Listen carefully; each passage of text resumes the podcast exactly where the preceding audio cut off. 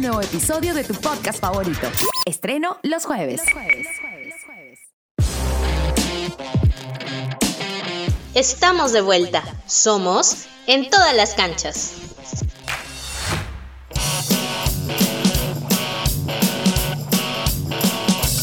Hola, hola, ¿qué tal? ¿Cómo están? Bienvenidos a una edición más de En todas las canchas a través de el Spotify de Radio Isil. El día de hoy, más que tenemos un programa bastante, bastante interesante, bastante alegre para el deporte nacional por dos motivos. El primero es que Perú ha sido elegido como sede del Campeonato Sudamericano eh, Sub-20, con miras a la clasificación al Mundial de, la categoría. Y también vamos a hablar sobre Claudio Pizarro, nombrado embajador del Bayern de Múnich. Es un placer estar en una edición más aquí, acompañado de la gran Mafe Loton. ¿Qué tal, Mafe? ¿Cómo estás?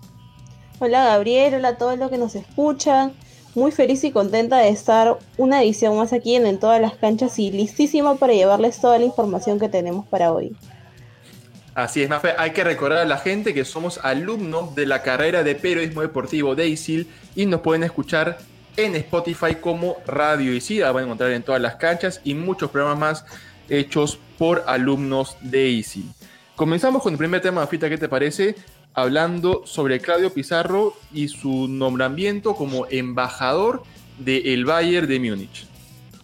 Así es, hace unos días nuestro querido y conocidísimo Claudio Pizarro, después de ya hace unos meses haber anunciado ¿no? su retiro del fútbol profesional, ha firmado como nuevo embajador del Bayern de Múnich, que es un club de los más de los más grandes y más ganadores de Europa, ¿no?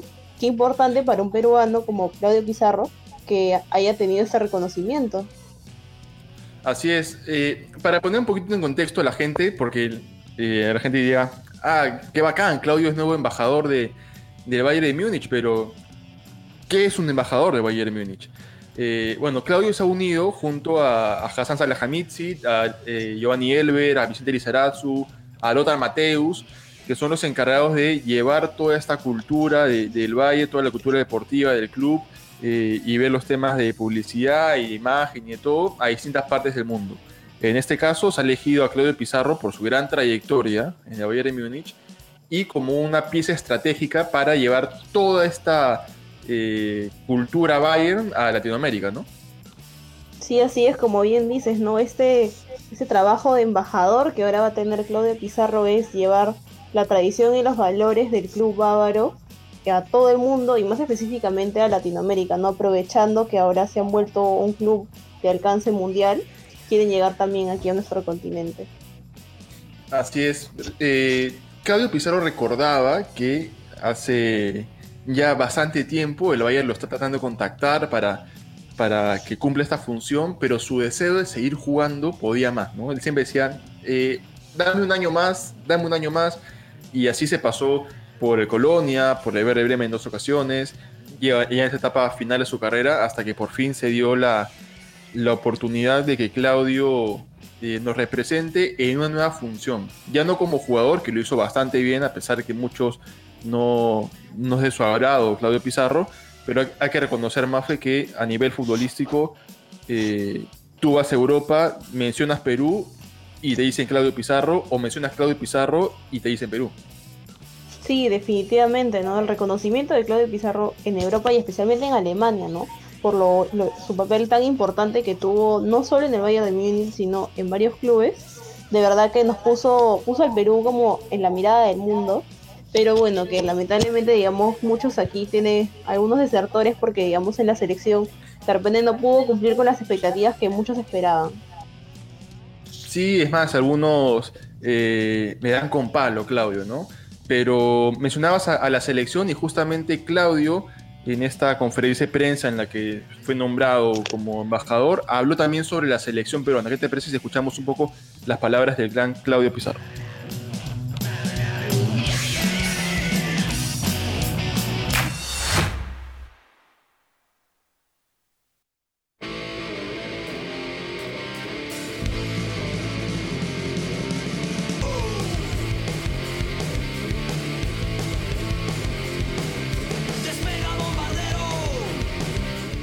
Una vez que yo dejé la selección, lo dije muy, en ese momento. Eh, me preocupa en general no solo el panorama de los delanteros, me, preocupa un poco en general el tema de la selección. Eh, ¿Por qué? Porque veo que no están saliendo muchos jugadores a tener participación internacional de alguna manera a Europa o a, países importantes y esa jerarquía creo que es importante en el tipo de competiciones como es la clasificación al mundial y cosas por el estilo. Eh, obviamente es un tema que ya eh, se tiene que manejar en Perú. Eh, espero que mejore y lo he dicho muchas veces. Mientras estuve ahí siempre traté de, que los chicos puedan salir y emigrar al fútbol extranjero para que de alguna manera vieran eh, cómo son las cosas eh, en el fútbol europeo, que son totalmente distintas a lo que es Sudamérica. Y, ojalá que alguno de los chicos empiece a salir nuevamente para que pueda abrir puertas nuevamente de alguna manera a los futbolistas peruanos, eh, que creo que va a ser importante para, para un futuro. Esperemos que, baste con la calidad que tenemos allá y que en estas eliminatorias se pueda conseguir cosas importantes. Por eso lo he dicho siempre que es muy importante que, que el grupo esté unido y que, y que estemos nosotros físicamente preparados eh, al 100% y si tiene que ser al 120%, porque tal vez en otras elecciones tienen esa, esa experiencia y esa jerarquía que no tenemos nosotros. Eh, y eso es uno de los temas que de alguna manera me preocupa un poco.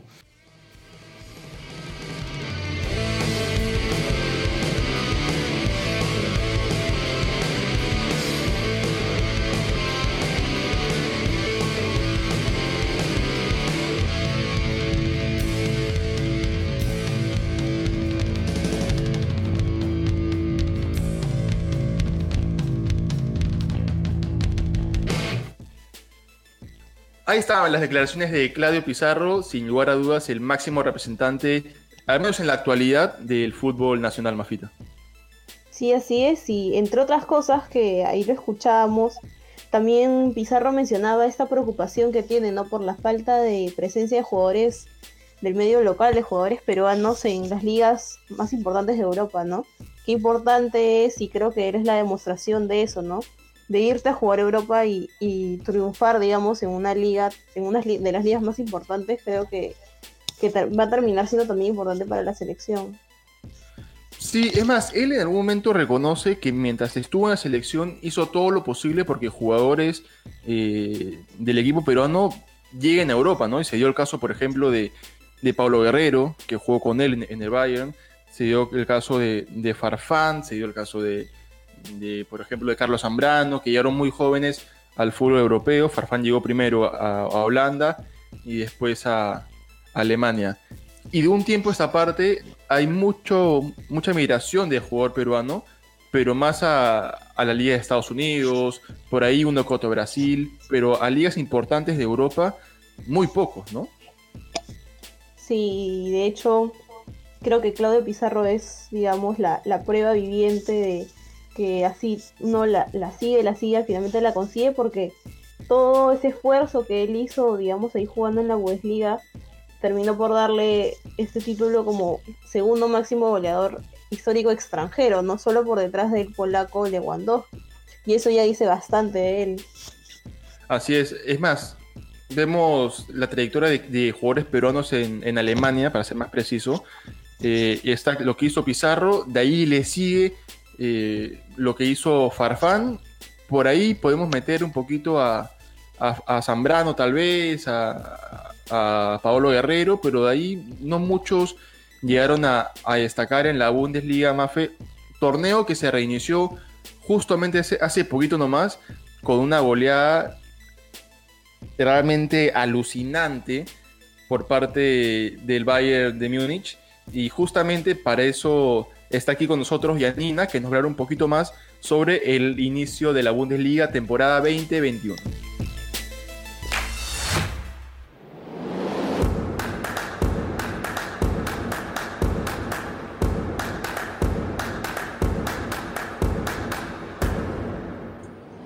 Gracias Gabriel, gracias Mafe por el pase. Estas últimas semanas hemos tenido el inicio de la temporada 2020-2021 de varias ligas de Europa, dentro de las cuales la que más resalta es la Bundesliga. torneo en el cual el actual campeón de la Champions ha empezado con el pie derecho. Hablo, por supuesto, del Bayern Múnich, que tras ganarle al PSG en la final del torneo más importante de Europa y luego de un merecido descanso lleno de celebración, volvió recargado de goles y abrió la primera jornada del torneo alemán ganando por 8 goles a 0 al Schalke. 8 goles repartidos entre Goretzka, Lewandowski, Müller, Sané, Musiala y por supuesto la estrella del partido, Serge Gnabry, que consiguió el primer hat-trick de la temporada. Otro equipo que empezó con el pie derecho es el semifinalista de la Champions, Red Bull Leipzig, quien consiguió la victoria por 3 a 1 contra el Mainz, con goles de Emil Forsberg, Pulsen y Amadou Haidara. No hay que dejar de lado al Borussia Dortmund, que le sacó 3 puntos al Mönchengladbach, con la gran actuación de la joven promesa Giovanni Reina que con tan solo 17 años abrió el marcador a los 35 minutos, y también de Erling Haaland, que anotó los otros dos goles de la victoria. La tabla de la Bundesliga en esta primera jornada cuenta con el Bayern Múnich en primer lugar con 3 puntos y 8 goles a su favor, seguido del Hertha Berlin, el Dortmund, Augsburgo, Red Bull Leipzig, Friburgo y Hoffenheim, quienes poseen la misma cantidad de puntos, pero se diferencian por goles. En la mitad de la tabla están Arminia, Frankfurt, Bayer Leverkusen y Wolfsburg, quienes con un empate han obtenido solo un punto. Y por último, los equipos que no han logrado vencer a su rival en esta primera jornada, que son el Colonia, el Stuttgart, Mainz, Unión Berlín Werder Bremen, Mönchengladbach y el Schalke. En la próxima jornada, el Red Bull Leipzig se enfrentará al Bayer Leverkusen, el Werder Bremen al Schalke, el Bayern Múnich a Hoffenheim y el Borussia Dortmund al Augsburgo. Volviendo a hablar del actual campeón de la Champions League y también actual de la Bundesliga, el Bayern Múnich se enfrentará antes del inicio de esta segunda jornada al Sevilla, campeón de la Europa League, en la final de la Supercopa de Europa. Después de lo conseguido en la temporada anterior, el cuadro bávaro está tratando de iniciar esta nueva temporada con una copa en su vitrina.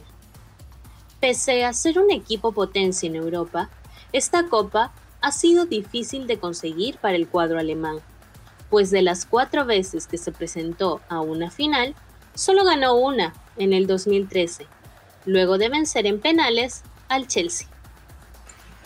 Quizá han tenido pocas oportunidades de llevarse este trofeo, pero las estadísticas se encuentran a favor del equipo alemán, ya que en el único enfrentamiento realizado anteriormente ante el Sevilla a nivel Europa salió ganador en los cuartos de final de la Champions League 2017-2018. La partida de Thiago Alcántara a Liverpool sin duda ha sido una baja dura para el cuadro alemán. Sin embargo, el entrenador del Bayern, Hans Dieter Flick, mantiene su base principal y a figuras importantes como Serge Gnabry y Robert Lewandowski.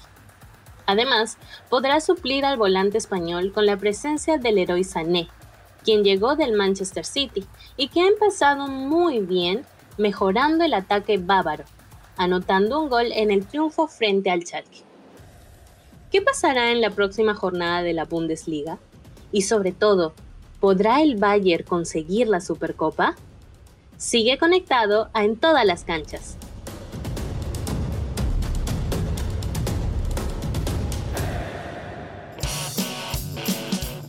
Ahí estaba la información de Yanina que nos pintaba un poquito el panorama de este inicio de Bundesliga temporada 2020-2021, Mafita. Toca hablar de otro tema importante para el deporte nacional y es justamente que Perú fue seleccionado como sede del Campeonato Sudamericano de Voleibol Femenino Sub-20 que se realizará a inicios del próximo año. Así es, la noticia se dio a conocer a través de las redes sociales de la Federación Peruana de Voleibol y se espera que el campeonato se pueda realizar a finales del 2021 y este algunos de los países que estarán presentes en este importante campeonato van a ser Brasil, Argentina, Colombia, Chile, Bolivia, Uruguay, Paraguay y por supuesto Perú. Así es, hay que recordar a la gente que para que pueda ser eh, válido este sudamericano para la clasificación al mundial de la categoría, tiene que realizarse a más tardar a finales del mes de enero, inicios del mes de febrero. No puede pasar del mes de febrero este, este campeonato para que pueda ser válido para el campeonato mundial de la categoría, una categoría que es dirigida eh, por la siempre polémica, por llamarla de una manera, pero muy buena entrenadora, Natalia Málaga. Así es, y además de recordarle a la gente que el escenario donde se va a llevar a cabo este campeonato aún está por definir. No se sabe si es que terminará siendo Lima finalmente la sede. Esperemos que sí. Y bueno, esperemos que se puedan dar todos los protocolos de seguridad y de sanidad para que este campeonato se pueda llevar a cabo. Sí, porque teniendo en cuenta los coliseos en los cuales se puede realizar un buen campeonato de volei, eh, es cierto que a lo largo de todo el país hay muchas muchas sedes en las cuales se puede realizar sin ningún problema. Eso es, eso es verdad. Pero teniendo en cuenta que hace ya un año se realizó eh, los Panamericanos aquí en Lima, que se acondicionó una cancha de voleibol en las mejores condiciones, habría que sacarle provecho justamente a esa cancha y ojalá que se pueda llevar a, eh, se pueda llevar a cabo en Lima este torneo sudamericano porque además también se ha visto que es mucho más fácil controlar todos los temas de protocolos y muchas de esas cosas justamente aquí en la capital, por eso distintos eventos deportivos se están realizando justamente aquí, ¿no? Sí, así es. Además también es importante decir que hace recién dos semanas las chicas dirigidas por Natalia Mala han vuelto a sus entrenamientos en la cancha del Olivar de Jesús María, entonces este eso también es importante, ¿no? Porque la preparación y el entrenamiento para estas chicas para llegar en óptimas condiciones al campeonato va a ser muy importante. Así es, a pesar de toda la polémica que se manejó en torno a, la vuelta de los entrenamientos por parte de las selecciones menores de, voleibol, eh, se ha llegado a un acuerdo, pudieron eh, llegar a, un consenso, por decirlo de una manera, y comenzaron a entrenar ya de cara a lo que va a ser este torneo sudamericano y también porque no pensando en la clasificación al mundial de la categoría. Bueno, Afita, ha sido un placer compartir nuevamente una edición de En todas las canchas junto a ti y nos reencontramos, ¿qué te parece la siguiente edición para hablar también un poquito sobre más noticias deportivas? Sí, el tiempo se nos ha quedado cortísimo, pero yo feliz, feliz de estar una semana más aquí. Listo, así que nos reencontramos. No se olviden que somos alumnos de la carrera de periodismo deportivo de ISIL y nos encuentran en Spotify como Radio Isil en todas las canchas y podemos también muchos programas más hechos por alumnos de ISIL. Nos encontramos en la siguiente edición de En todas las canchas. Chao.